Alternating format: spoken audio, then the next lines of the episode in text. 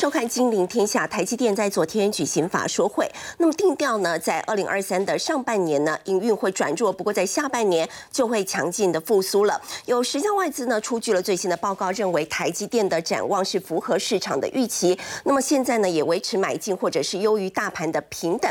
台积电究竟能不能够爆股过年呢？以及美国在去年十二月的 CPI 年增百分之六点五，是去年年中呢，那么达到高峰以来，已经连续第六个月呈现下滑，符合市场的预期。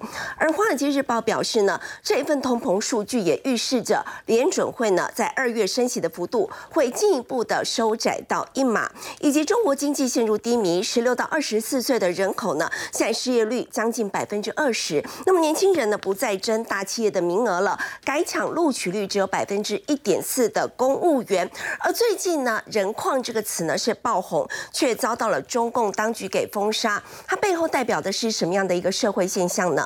我们在今天节目现场为您邀请到资深分析师陈威良，大家好；东华新经济政策中心主任陈松兴，大家好；资深媒体人卢艳丽，大家好；资深分析师林有明，大家好；以及金陵天下特派员叶芷娟，大家好。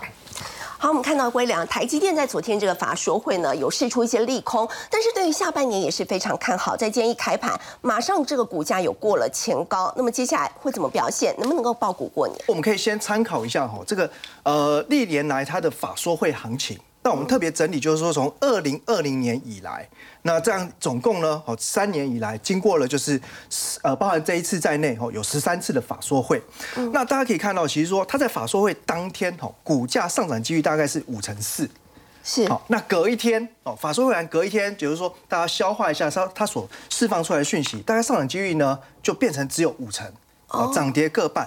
但是呢一周之后呢，哎。呃，不管是呃空头的消息沉淀了，哦，或者说多头的消息呢开始发酵，它上涨几率呢就又拉高到五十八 percent，好，所以我觉得其实台积电本来就有这种呢，就是慢热的属性。是。那回归到就是说这一次的法说会的重点里面哈，其实我觉得有两件事情可以提出来，再稍微往内部哦去挖掘一些投资的线索。嗯。虽然大家都已经清楚，昨天展望里面提到第一个部分是在于今年的呃营收。表现哦，可能会在上半年是比较疲弱的，对，那会有二位数的衰退。那但是全年度它又能够维维持一个微幅成长。一般如果只看到说微幅成长，会觉得可能有点失望。对。可是我们想哦，如果你上半年会呃衰退，可能十五趴上下的话，那代表就是说下半年你势必要加速度的成长，你才能够让全年度回到回回到原本的正成长哦。那而且他还提到哦，他下半年的营收。会跟二零二二年同期比起来是呈现年增。那大家如果再仔细回头看一下，二零二二年下半年台积电的营收单月足迹是屡创历史新高的。是。所以你要比二零二二年下半年好，就代表说今年的下半年它不但是回到成长的轨道，它还要呢继续的创新高。所以我觉得这个其实是呃为什么今天股价能够大涨的关键原因。对。因为利空消息其实。普遍市场已经预期了，外资在心里面也都对这个利空打了预防针了，所以他不怕，他反而知道说这一次利空讲完之后，其实后面也没有更坏的消息。那还有台积电提到，全球的晶圆代工在今年可能会是年减三趴。对。那他没有呢指明讲其他的同业，但这句话的意思也隐含告诉你，既然台积电是老大，它成长，那么老二以后的包含。三星，甚至像呃联电、世界先进、力基电、中芯半导体等等，他们很可能今年哦哦这个业绩下滑的幅度哦会比较严重，所以大家要特别留意。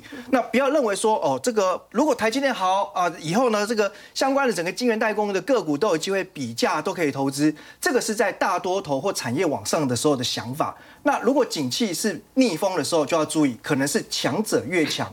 那但是其他的。呃，公司不见得能够跟着吃香喝辣。那另外一个部分则在于吼，其实资本支出就是花钱嘛，钱花的少之后，那它如果今年的呃营运维持持平或微幅的成长，那它的现金是不是会增加？嗯，所以也隐含着它的股利有调整空间。好，那我们先看一下为什么今天台积电哈虽然是大涨了超过六趴，对，但它却开高走低。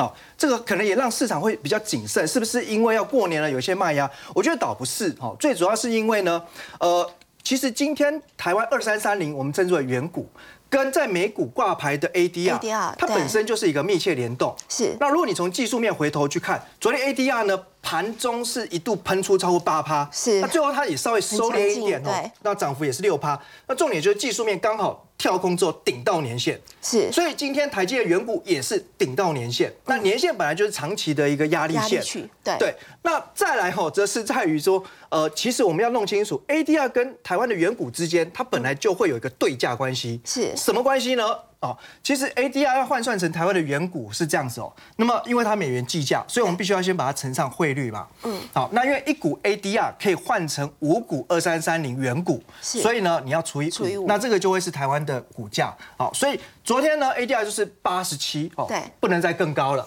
收在八七。呃，那乘上汇率三十点三除以五，所以算起来 ADR 应该要相当于理论上哈，台湾这边要值五百二十七元。五百二十七，对。但是大家也不要哈，就是。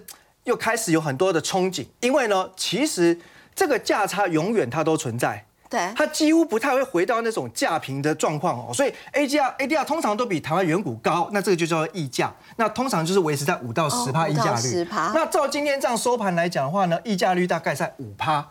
那其实这个溢价率已经来到区间的下缘，这个反而会不利于外资在我们台股里面继续买台积电。也就是说呢，必须要呢。领头的 ADR 继续往上涨，把溢价率往十趴来推进，那外资它会更有动能去买，呃，就是在台湾相对而言比较便宜的台积电。是，对。那至于讲到外资，我觉得接下来的营运展望跟股利，其实都有机会呢，跌破市场眼镜，跌破外资眼镜哦。那我们刚才提到呢，呃，台积电预估今年的获利哦，可能就是微幅成长。好，但我们看一下哈，按照原本外资机构。二零二二到二零二三年台积电获利预估，那我们可以发现哦，二零二二年大部分外资估计就是落在大概三八三九附近，嗯，所以呃，实际上去年 EPS 三九点二元，算是符合预期啦，哦，但当然比起一些外资的预预测，算是稍微优于预期。是，那假设今年是维持一个我们保守来讲就持平就好，哦，虽然台积电是说小幅成长，我们就算抓持平三十九点二，那大家可以看一下。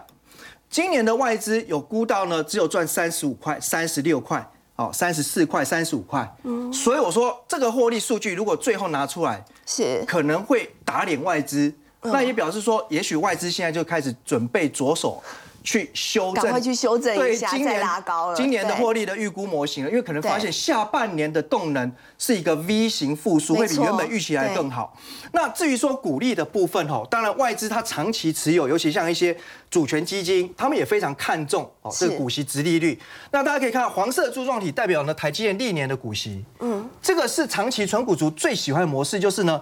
它就是阶梯式一路往上，往上越来越高。哦，但你可以看到蓝色就是它的配发率，从它赚的钱里面拨多少来配股息。那这两年有一点明显的陡降，主要是因为它资本支出金额屡破历史新高嘛，钱花很多。可是刚刚提到了，呃，今年预计呢资本支出减少了，那获利我又能够维持在历史高峰水准，所以。台积的现金会变更多，所以配的就会提高了。所以要帮这个小股民哦，要发声一下了哈，是不是？你呃不应该只维持四十七点八一的发放率呢？有没有机会往五成以上或更高呢？我觉得这个空间是存在的。那我们就算保守先讲哦，它就维持这个去年的四十七点八一的发放率。是。那么现金股利不就是呢？三十九点二乘以四十七点八一 percent，那应该是十八点七元呢。除以呢每季配发的话，应该一季可以配到四点五元。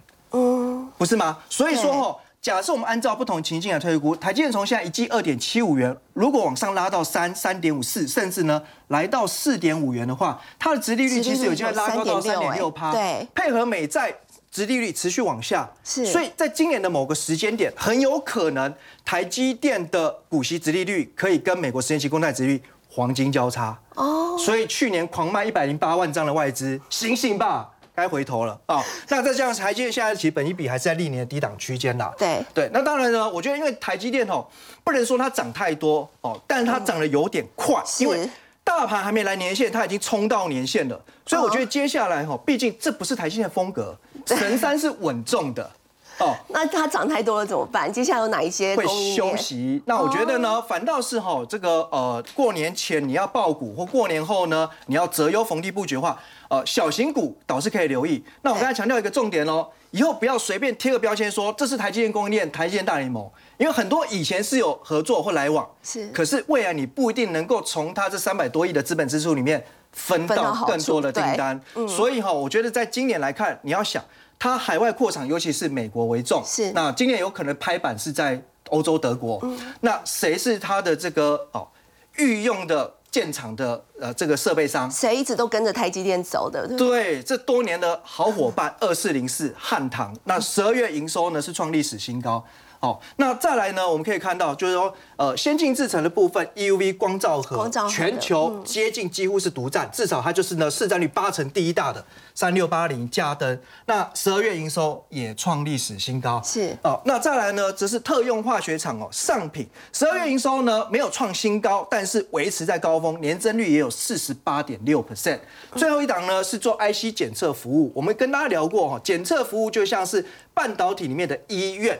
哦，所以其实呢，先进制程的研发，哈，或者说呢，客户想要提高良率的话，它都需要用到更多的检测服务。那十二月营收也创历史新高，你可以看到这几档半导体的公司。真的是经得起考验，因为去年下半年半导体景气已经很差了，他们成长幅度是非常明显的，所以我想在今年呢都值得持续留意追踪。好，刚刚微良带我们看到，从这个台积电在昨天召开法说会之后，那么现在感觉呢有一些利空呢是有出尽这样的一个味道，但除了台积电之外，它相关的这个供应链呢，那么股价接下来也都很有机会来做反应的。不过台积电在法说的时候呢，这个总裁魏哲嘉他就特别提到三纳米的贡献的营收的。部分今年会达到四到六帕，二纳米的进度也比预期的好，所以要请教永明哥，是不是根本就不用担心三星的追赶？但基本上应该是二零二五年不用担心，以前哦，但以后的话会有一些变数，所以话也不能讲太早哈。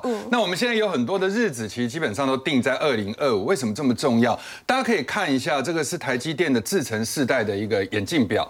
那在二零一八的这一段时间里面，都是七纳米。然后之后就六纳米，哈，但它每一个世代隔了两年之后就开始涂上一个世代的一个产品，所以七的话就因为六跟七其实基本上很像，然后七的话就直接跳到五，那五这一块的话大概是从二零一九。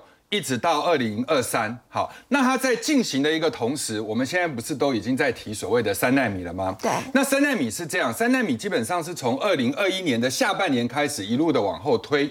那这里面有分 E、P、X 三个标准。那 E 基本上代表的话就是基本款，然后 P 的话就是有进阶版，X 的部分就是高速版。好，这个用在高速运算的部分，HPC 的部分。好，那它在推的一个同时，各位可以去看，在二零二五，你把它切一条线，这个以前基本上都是台积电的擅长的时候。是。好，那现在问题来了，台积电是不是要再推一个二纳米？对。那三纳米以前的技术对台积电来讲的话，那个非常的轻易的。叫 FinFET 骑士长效电晶体，但是到二纳米的时候就 Nanosheet，Nanosheet 的部分就是所谓的纳米片。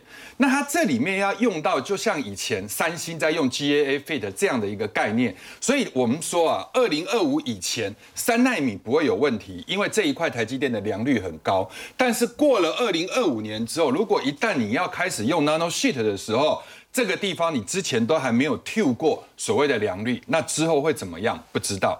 那现阶段的话，台积电在三纳米确实是领先三星，所以我们才说为什么昨天的法说，大家除了听营收或者是听毛利率以外，也在听你的制程到底领先三星有多少。所以把两个西百的学外快了。对，所以你三星越差，那就代表台积电的这个神山就越稳。好，去年度的七月份的时候，三星啊，它号称三纳米用的这个 GA 技术已经可以开始量产，好，一个非常完美的故事。但是到了十一月的时候，就在传哦，业界就已经在传三星三纳米的 G G GA 的这个良率啊，低的非常可怜，良率低的可怜，嘿，低的可怜，只有两成。那大家说两成，那都还可以用啊，对不对？我跟各位讲，两成等于零啦。我们跟业界的长辈在聊。天的时候，两成等于零，因为你有一搭没一搭的，你这一批两成好了，那你下一批你敢用吗？对不对？所以那个形同是零。好，那昨天的这个个魏哲家魏董这边有特别提到，上半年的营收大概是掉四到九趴，就是以今年。但是如果说全年还要维持一个稳健的成长，那势必下半年要补到九趴以上。是，那补到九趴以上的话，那个就算不是 V 也是非常漂亮，像 Nike 的勾勾一样，对不对是？所以他这个提到，我不知道是不是 V，但是绝对不会是 U。好，确定不是 U 型确定确定不是 U，、那更不会是 L。L 的话就是直接躺平了。对对，好，那现在我们大家其实呃会后有很多的法人开始本土的一些研调机构开始写报告，那大家就认为说，那你下半年到底是什么会好啊？好，各个产品呢，大家挑出来看哦，那基本上应该都是跟你三纳米会有用到的，或者是你五纳米这个地方成熟的，那再怎么样应该都跟伺服器。低轨卫星跟电动车这几个有关。那呃，低轨卫星跟电动车，我们之前已经都讲过，我们现在来讲一下伺服器的部分。那伺服器的运用基本上是用在哪里呢？比如说你看到的资料中心、资料库，任何的一个东西。那呃，如果你不要买像这个比较大型的啊、像那种尖牙股，他们那种都是很大型的，你企业可能也要发展一些中小型的这个伺服器。那伺服器呢，它几年就会有一个平台的世代转换。那之前当然有很多，好，我们的上一代叫 Whitley，然后这一代的话，Intel 在今年的下半年要开始变成 Eagle Stream。那这一款要推的时候，你相关的供应链就开始要换机了，对啊，那这里面就会带动很多的产业。那这里面最近投信已经开始在锁定这个伺服器相关的一个股票，但是他们的一个逻辑非常的清楚，他们第一个在做什么呢？做跟铜相关的。所以为什么我们过年的特别节目里面在讲原物料，我们会先把这个 Dr. Cooper 就所谓的铜博士抓出来，因为铜是经济的领先指标，是哦，它等于是在试水温。那最近的铜，各位可以去看一下，伦敦铜期，其实在短短的五个交易日里面，其实飙很凶。好，然后呢，因为铜的成本被垫高了，所以呢，你的电解铜、你的包含铜箔基板、你的反转铜，你的价钱就开始慢慢的往上扬。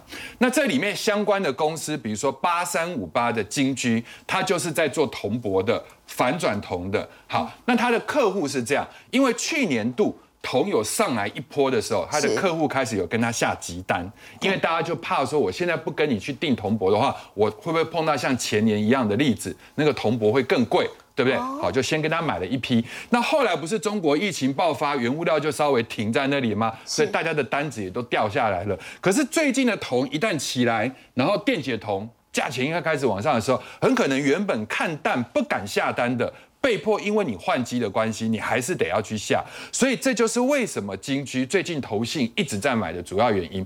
但是它的股价还没有完全的喷出。那我们想，未来哈，在之前的惠特里也好，之后的 Eagle Stream 也好，都要用到金居的铜箔里面的 R 七三一二的一个产品。所以以今年度来讲，金居的 EPS 大概法人估中值，好，中间的中是四点三明年是估六块三。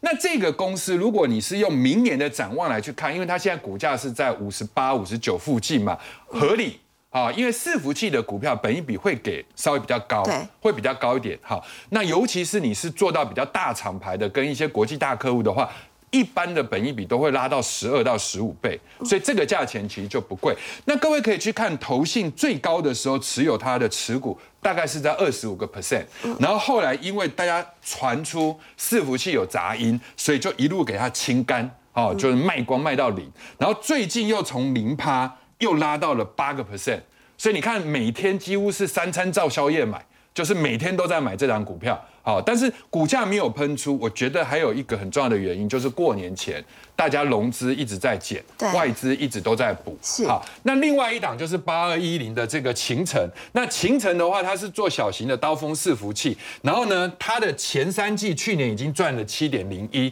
然后呢，今年可以赚到中值是九块半，所以以现在这个价钱来讲。老实讲也不便宜，呃也不贵，然后投信也一直在买。那最后我带了一下这个台积电的一个股价哈，那刚刚微良已经讲得非常的清楚了。我们如果以波段的角度来讲，年后应该比年前更好。是好，那如果以一段下跌反弹二分之一的位置的话，应该是要落在五二零。五二零所以我觉得五二零的机会非常高。那外资在这一波之前已经卖了一百一十九万。但是最近这一波买回来只买了十万六，嗯，所以只买了九个 percent，所以还有九十二个想象空间，好，所以大家可以留意。好，刚刚有明哥带我们看到呢，这个在半导体的部分，那么尤其是在台积电哦，在刚刚呢，我们也看到，其实它在今天早盘的时候就已经有过了前高，那么在农历年过后呢，其实是很有机会来挑战五二零的这个价位。不过我们说到在台积电相关的这个 ETF，在接下来是不是也有表现呢？其实，在元月份哦，ETF 的这个除夕秀呢登场。特别大家留意到是零零五零哦，它呢其实截至一月六号为止，零零五零单周就增加两千多名的股东哦，真的是增加人数最多。那么要请教艳丽姐哦，那么零零五零的部分的话，它很多的这个 ETF 都在一月三十号出席。如果说这个因为刚好要遇到过年期间休市，那么投资人在十七号封关当天收盘前就要买进，你才能够参与出席。没有错，没有错，就只剩两天，下礼拜的 礼拜一跟礼。礼拜二，所以呢，如果你要买包括零零五零在内的这元月呃这个除夕的 ETF，这二十几档的话呢，你只剩这两天可以考虑。那坦白说呢，这二十几档很多都是呃过去一年才成立的，那我觉得有一些配息的记录跟净值参考性是比较不足，所以呢，我会建议就是说大家在挑选的时候，第一个还是要挑一些呃过去填息记录比较好的、有历史记录可以参考的。第二个，我们还是要对于这个 ETF 它呃。这个编制的逻辑跟商品，我们要有清楚的认知。那么呢，因为二十几档实在是太多，今天时间没有办法一一跟大家做一些说明跟分析，我就挑几档成立时间比较久，以及呢成交量比较活络，然后买的人也比较多的这几档来跟大家做一些分享哦。那当然，第一名就是零零五零喽。零零五零呢，其实这次配息的金额是二点五元，单次的殖利率是二点一六趴。那观众朋友就会说，哇，二点一六趴很好哎，我乘以二，因为它一年配两次，所以它的殖利率是四点二趴。错，没有这么好，因为呢，零零五零这上半年配的比较好，下半年配的比较少一点点，不是每一次都配到两块五。呃，它历年来就上半年配的比较好，下半年配的比较少一点点，是它的一个特色。那么有一个重点是呢，呃，其实，在这呃，就是半个月之前呢，所有人都不看好零零五零这次的呃这个除夕的行情。那我所所有认识的分析师里头，大概有八位看空哈，就至少八成是看空。然后呢，有呃大概有一成的人会比较偏偏中性思考，另外一层的人是永远死多头。所以呢，我必须说，其实呃最近。大部分的分析师对台股看的是比较保守的，一直到台积电开完法说会，大家才会觉得说，哦，原来呢，其实台积电的想，呃，这个今年的获利比想象中还要好。那既然呢，台积电呢是占零零五零成分股最大的一档股票，所以我个人的看法是。勇敢买进，未来两天啊，下礼拜一跟下礼拜二不要再迟疑喽。刚刚就连有明哥都提醒了，五二零是呃会有另外一波涨幅的这样的一个机会在，所以呃我会建议大家，我们可以好好做一些布局跟把握哈。好，这个是零零五零的部分，然后另外一档呢，元大 MSCI 台湾呢，这档 ETF 大家比较不熟悉。它同样追踪的是 MSCI 台湾指数，那么它的单次的值利率大概是也是二点一九趴附近。不过因为它的成交量比较小，所以我们这档就不要介绍。然后呢，国泰股利精选三十。呃，配齐的金额是零点六六元，但单次的殖利率将近三帕，我觉得很多投资人很喜欢。对，看名字就知道，就是高股息 ETF 的一个概念。但我会建议大家，就说，当然如果你对现金流有强烈的需求，这也是一个很好的标的。可是如果今年，因为今年呢，一般普遍的看法是兔年是呃先蹲后跳，但我的看法没有那么悲观。我觉得台积电的业绩这么好，台积电向来就是领涨领跌的意义。所以呢，其实刚刚我记得我们有来宾提到说，哇，台积电其其实这次冲太快了，呃，比大盘表现还要好，主要就是因为去年台积电呢表现的比大盘还要差，可这一次呢，台积电已经率先表表态告诉你们，台股没有那么差啦，哦，好，所以呢，这个。股利精选三十，这是高股息的 ETF。如果你有现金流的人，你可以锁定；但如果你对台股的呃价差这个部分呢有兴趣的话，我会建议还是放在市值型的 ETF 可以多一点。那另外呢，台韩科技 ETF 这个是对呃同时对台湾或对韩国科技股有兴趣的 ETF 的人，大家可以做一些思考。然后是零零八八一是小资族买很多，因为当时呢成立的时候是挂牌的时候是十五块，一度是冲到十八块。那后来呢，是一度是跌破十三块钱，所以让很多小资族很紧张。不过待会会详细分析这一档，其实科技股超多的。如果你对台湾科技股非常有信心的话，我觉得这一档也可以参与。对，那零零八八八就是呃。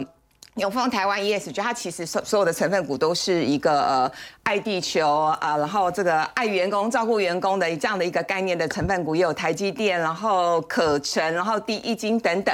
那我也先大胆预言哦，这几档 ETF 里头，我觉得填息会填的比较快的应该是零零八八八，为什么？因为它配的金额最少，好零点二零八，所以很容易填息。那当然，我刚刚也提到说零零五零等等，大家也可以做一些不同的配置跟参考。好，我们来进下一章的。字卡，其实呢，根据统计，大家还记得，其实呃，我们好不容易这次出现了一个蓝灯，对不对？好，那很多人就非常非常的恐慌，而且呢，很多的经济学家告诉我们，蓝灯不会只出现一颗。对，想说那么低迷的蓝灯，第一颗出现了，你可能接下来会有好几颗，对不对？可是呢，根据统计，如果我们回溯过去三十年，那零零五零没有成立那么久哈，那我们如果回溯零零五零从呃成立到现在，那这么多年的期间。零零五零出现第一颗蓝灯，你就定期定额去买它哈。一年之后呢，你的报酬率大概是九趴；两年之后，你的报酬率是十七趴。好，意思就是说，第一颗蓝灯你就进进去买，也许你会遇到第二颗蓝灯，你也会遇到第三颗蓝灯。可是定期定额的精神就是呢，你每一次低点都会买到啦，你千万不要停扣。好，所以呢，我觉得零零五零蛮适合定期定额，然后也蛮适合对。台股跟台积电有信心的人哈，好，那其他过去历年来的一个停息的记录也非常好，特别是呢零零五零之前都是年配息，但是我们看它改成这个呃半年配之后呢。都有填息成功了，好，这个就是牌子好，牌子老，然后填息记录好。那个股的部分呢，就不不特别点名哈，但我觉得，比如说像红海今年也有呃这个电动车的题材，对，联发科最近超强的，因为中国解封之后，大家法人第一个想象到的就是呢，联发科的业绩呢会因此受惠。那其他的部分像。富邦金啊、中信金啊这些金融股，那去年获利当然是惨嘛，可是呢，最差的情况已经过去了，所以我觉得零零五零给大家当做参考。那另外呢，我要带来一档的这个 ETF 的分享，就是我刚刚提到。很多小资族买很多的零零八八一，那其实呢，因为它是这个呃五 G Plus 啊，就是五 G 的概念的 ETF。但如果我们仔细看它的成分股，就会知道台积电啊、红海、联发科啊，那不跟零零五也很像，但是它的持股的比重略有略有不同。对，而且呢，它更集中在就是所有科技的一个概念，包括像大力光啊、广达、联友等等，甚至还有一一些是比较这个所谓的。中小型的电子股，那呃以它的填息记录来说的话，因为成立时间是比较年轻了，去年其实并没有填息成功。但我认为，我觉得对这一次的填息的行情，我比较没有看得那么的保守。啊，再加上因为很便宜了哈，一张一万多块了哈，所以我觉得小资主如果有兴趣的话，大家还是可以做一些留意。好，刚艳丽姐带我们看到呢，其实，在去年主题型中的这个所谓半导体的 ETF，在当时其实是有跌了一跤，但是呢，今年呢，其实是有机会开始来做留意跟布局。那么至于去年最夯的比较所谓这个高股息的 ETF 呢，反而呢是可以多比较看看的，要先停看听一下。不过我们还要来关注影响在今年经济，那么最主要的原因，在去年美国通膨的问题非常的严重，是不是在今年呢，整个通膨的问题开始消失了呢？美国公布了最新的这个十二。月的 CPI 百分之六点五，其实符合市场的预期。要请教陈主任，是不是感觉他们的通膨开始有退烧？那么接下来联准会升息的步调会放缓？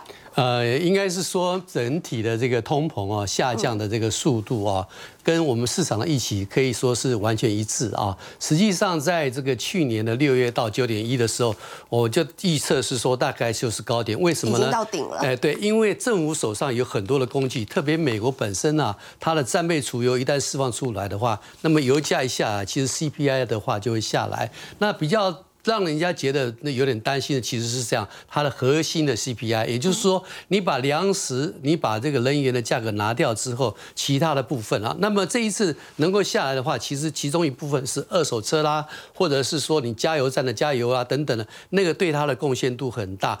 不过呢，美国联准会它其实蛮关注的一件事情，它其实关注的是什么？关注它的失业率。如果我们在看第二张图里面，就可以看得到是说，其实它目前啊失业率三点五，基本上等于是充分就业。那这个呢？当然有人是说啊，这个实在是很 stubborn 的。不过我跟大家讲，完全都在意料之内。为什么呢？因为美国啊，在这个第四季是一个 shopping 的旺季，而美国是一个服务业为主的经济体，占它的八成。所以十一月、十二月很显然的，没有服务业会让人家走路的嘛。所以这个部分来看的话，就可以理解是说，为什么它仍然是只有三点五。不过另外一个迹象也在这个表里面看得出来，它其实目前的薪资水平是在下降。是，那我们怎么样去再看未来的发展呢？主要是因为是说过了这个年了之后，其实啊就是淡季了。那么很多的部分的功能呢，或者是说其他的这个服务啊，不再那么需求的话，有可能接下来了它的失业率会拉高。所以我们在市场里面大概在看的话，就是说你如果从那个非方瑞里是一个的指标，然后你看我们市场的这个我们讲的美国在建的这个利率期货去看的时候，其实市场基本上预期美美国是要进入衰退，因为你现在连续的加息，大概我们目前就是下一阶段是要预测是说你的终端的。那个非方瑞会在哪里？我们预测是五趴。换句话说，如果在这种情况之下的话，很可能它这一个月底或者二月一号这一次会有机会再加码一码啊。然后呢，三月份再一次。那这样的话，它大概的 terminal rate 就会到五趴。五趴接下来它必须要去观望。那这个东西减速是必然的，因为其实在这种情况之下，在看全球经济也是一样，有可能在那个情况之下，美国的这个通货膨胀大概可以有机会放。下，但是呢，我们大概同时间也要考虑到几点因素，就是说这个呃，它这样子的一种加息之后啊，可以看得到，我我们大部分投行啊都估啊，它非方瑞的这个终点都是五趴嘛，但是五趴之后的衰退会有多久，会有多严重呢？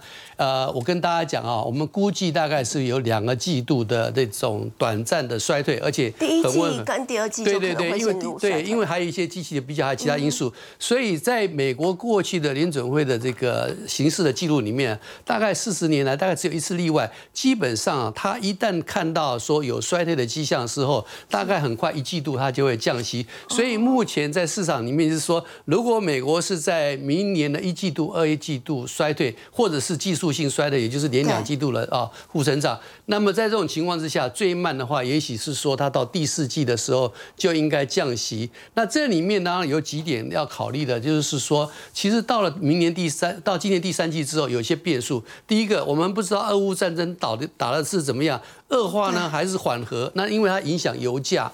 第二个呢，中国经济复苏的力道目前是前面的解封啊，这个被形容说是这个呃，你二零零八年美国在救市场的那种方法，所有的东西大。大回转、大转弯，那看起来就是中国的经济很不好。如果中国经济不好的话，它的需求没有预期的旺盛，那通货膨胀其实就不会那么高。那那样的话，让美国联准会有另外的一个弹性。还有一点，我们千万不要忘掉，美国啊，联准会虽然是很独立啊，但是它必须要考虑二零二四年的总统选举。那因为它的升息降息，因为你选举之前如果经济不好，这个总统选起来会很辛苦啦。可是它的这个我们讲减息的效果，大概要三。三个季度大概要九个月，所以如果这样讲的话，美国大概是明年十一月选总统，最慢美国应该是在明二零二四年第一季必须要降息。那这个就是说，或者是快的话，可能在今年第四季；慢年明呃明年的第一季也快的话，明年第一季就有可能降息。那这种情况之下，这美国目前看起来大概就是全球经济里面的这个我们看起来的这个处境啊，是最好的啦。先休息一下，稍后回来关注的是呢，台湾现在掀起了这个韩式炸鸡的。风潮，那么原本在台湾吃不到的这个桥村炸鸡呢，马上就要来台湾来开店了。而这一家引进的这个公司呢，它是如何从这个餐饮业的门外汉变成是还可以做到上柜呢？我们先休息一下，稍后来了解。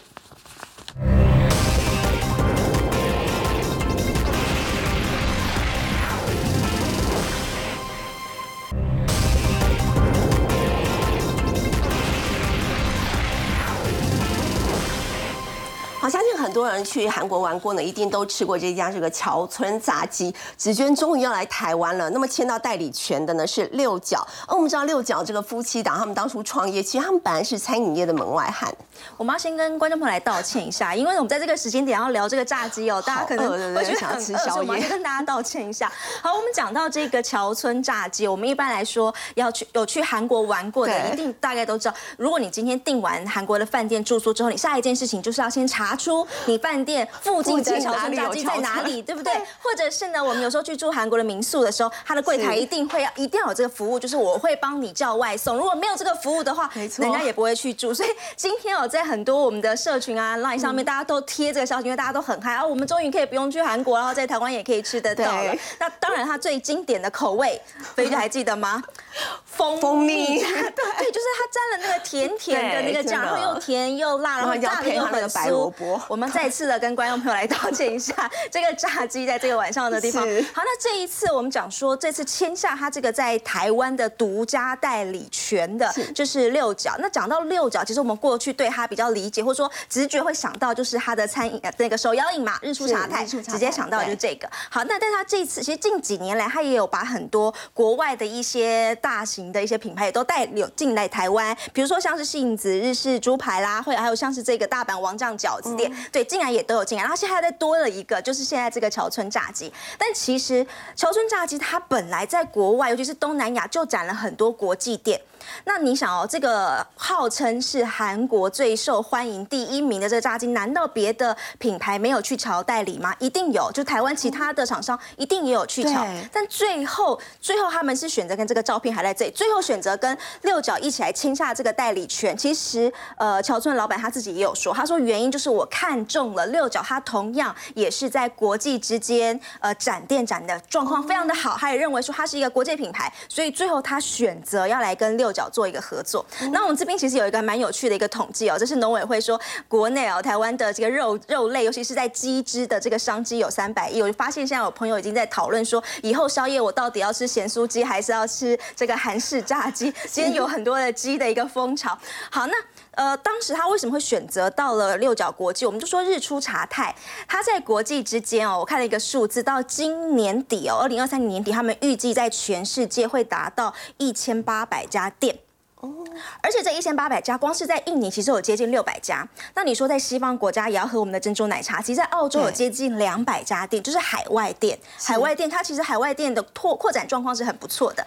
不知道大家有没有印象？二零一八年的时候，我们在这个巴黎的罗浮宫那个玻璃金字塔下头，他也在那里开了一间店。它左边是 Prada，对面是 iPhone。然后它是在里头为三的餐饮业，一其他的是星巴克跟麦当劳，再来就是它了。所以它的进军国际其实是做的还不错的。那我们先来看一下，它其实，在呃到了二零二二年的第三季，它的获利是来到了近三年来的高点。那刚刚公布出来的二零二零全二零二二年全年的营收大概是持平，但是这个数字其实已经是它历年次高。那现在法人预估说，今呃二零二二年的 EPS 因为还没结算出来，但 EPS 预计大概还是可以达到。六块，那就是逼近，已经开始要去往就是疫情之前的来做挑战。所以，如果你去看它的股价，近四天将近十五趴、十六趴的一个涨幅，股价表现非常强劲，而且量也也出来了。这是六角的这个部分。好，但我们现在现在来讲个故事，我们就说他是一个门外汉，怎么会走到今天？而且其实二零零四年开始到现在也将近二十年喽。他其实这个董事长叫王耀辉，他是竹科工程师出身的。是他的太太在这里，他太太其实也是金融业的精英。他们两个那时候是年薪都达到三百万的高阶白领。而且不是两个人合计哦，是分开的，都是三百万的高阶白领哦。好，那他的创业契机出现在这里，就是呃，这个王耀辉董事长呢，他那时候听了一个演讲，演讲的讲师告诉他说，男人呐，如果你没有在三十五岁以前创业的话，那你。也不用创业了。那一年的他三十四岁，他听了这场演讲之后，他一年的时间，他觉得说不行了，我要我只剩一年了，我要赶快创业。那我要拿出那种毅然决然的那种气势，所以我们两个一起把三百万年薪的工作通通辞掉，这样子很有很有毅力了吧？就是这种种概念。好，他们就从这里去开了这样的一个手摇饮的店。那开手摇饮，其实他们自己也知道，其实可取代性非常的高。所以那时候曾经也发生过一个状况，就是他的太太之前在离职之前，曾经刚刚做完一张四亿元的海外境外基金的一个单，结果呢，他现在穿起围裙要改卖一杯四十元的饮料。结果有一天呢，他的他就在站在柜台的时候，他就看着他以前金融的客户要呃走过来，准备要跟他买饮料。其实说真的，那个当下那个环境的转换，我觉得我们可能有时候也也没有也过不去那一关，所以当下的他。难以适应，然后在看到客户快要走进来的时候，他的他这边写他的羞耻心爆发之下，他做的下意识的动作是，他是躲在躲在那个柜台下面，他不敢出来。看同以前的同事都光鲜亮丽，对，他是曾经也有这样一个，他不敢起身。好，但是这样的呃一个故事里头，其实呃这个董事长他因为他是工程师出身，他其实在一开始展店的时候他就有说，他说我知道这个可取代性很高，所以我要做的事情是标准化。他说星巴克或是麦当劳，他并不是那个餐饮头里头最好喝的，或是最好吃的，不是。但他厉害的地方是，他就是有办法做在全世界的标准，吃起来口感都一样。他认为这才是他厉害的地方，所以他认为他的手摇杯也是要这样，就是要到每一个地方展店，喝起来都一样。所以他从一开始，他是从创业之初一开始，他就有去做出了他们专属的一个泡茶机。哦，你不会泡茶没有关系，员工你不会泡，你美国人啊、法国人不会泡茶没有关系，你就机器放在。那里我东西放进去，自动化就可以全部帮你泡出来了。哦，他从一开始他就这么做。另外，他们的品管其实也做的还蛮严格。他从食品厂当中，呃，挖角那些食品呃品管的人来到他们这里。但他其实也叠交过。他那时候曾经有因为拿了天使的资金，拿了七千五百万，结果他在中他在这个上海的市场当中，其实惨赔了一亿。但从这件事情当中，因为他以前都是走在海外用直营、直营、直营的方式，是。但他从在上海例子当中，他就学习到一件事，他说我在国外展店，我不能直营，我要在当地找代理商。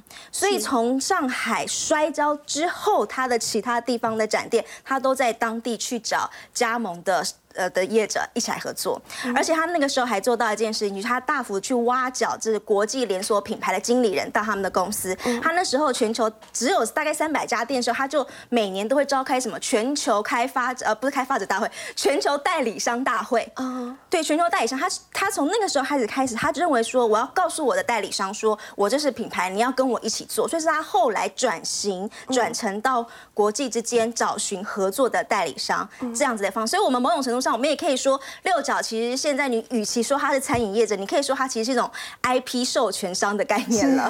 好，刚刚只见到我们看到是六角的这个故事哦。那么现在代理这个桥村炸鸡，那么他们在公司的营运跟获利表现也非常的好。我们说到呢，年轻人要勇于这个创业的话，现在中国大陆的年轻人是不是越来越缺少像这样的一个狼性呢？在过去大家提到大陆的年轻人，他提到会有这个狼性，不过现在大家竟然想要去安稳的当公务员，到底怎么回事？我们先休息一下，稍后回来。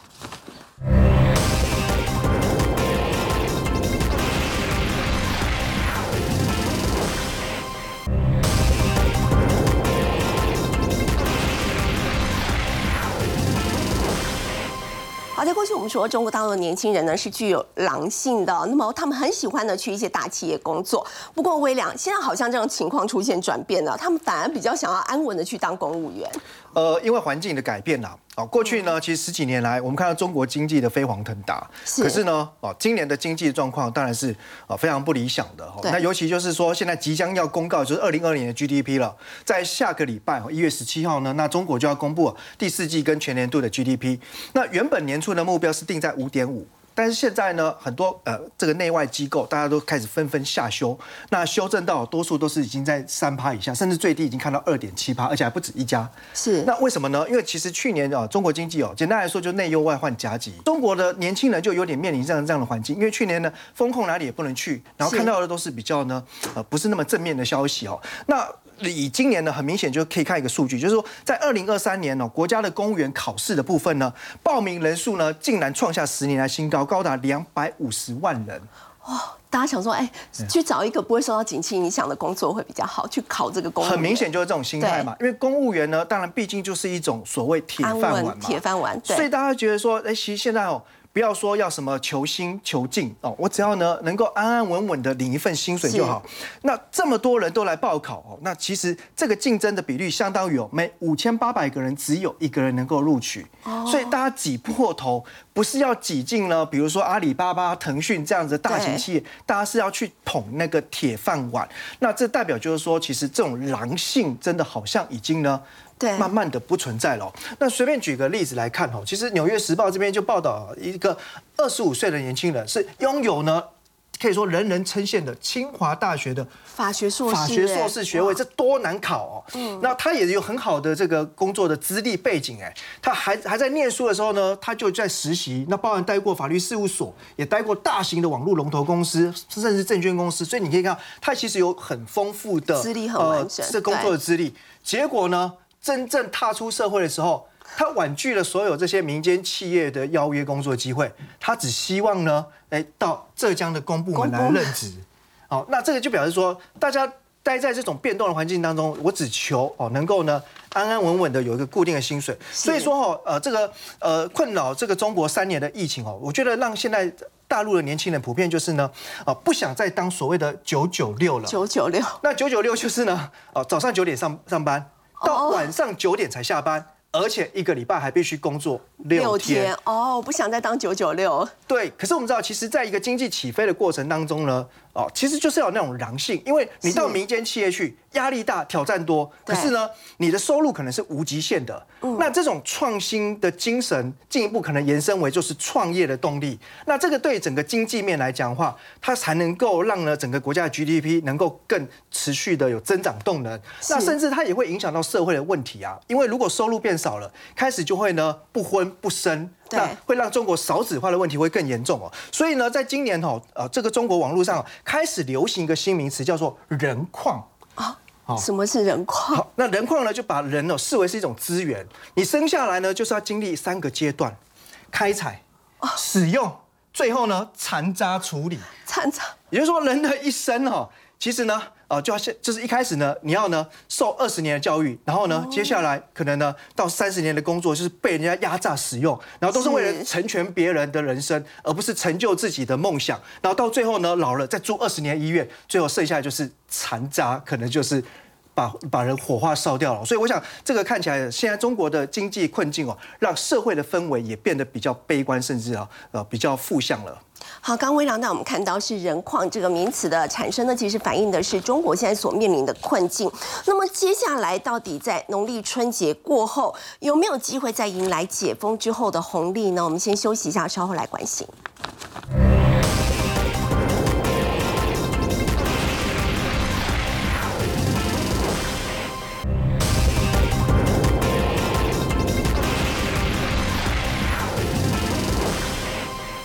大陆在解封之后，这个春节过后，到底有没有这个所谓的解封红利可以做期待呢？现在牛津经济研究院说呢，千万不要高估大陆的消费者信心。所以陈主任，这代表说他们的内需还是很疲弱嘛？呃，其实啊。讲到他内需的疲弱啊，已经是很客气、很委婉了啊。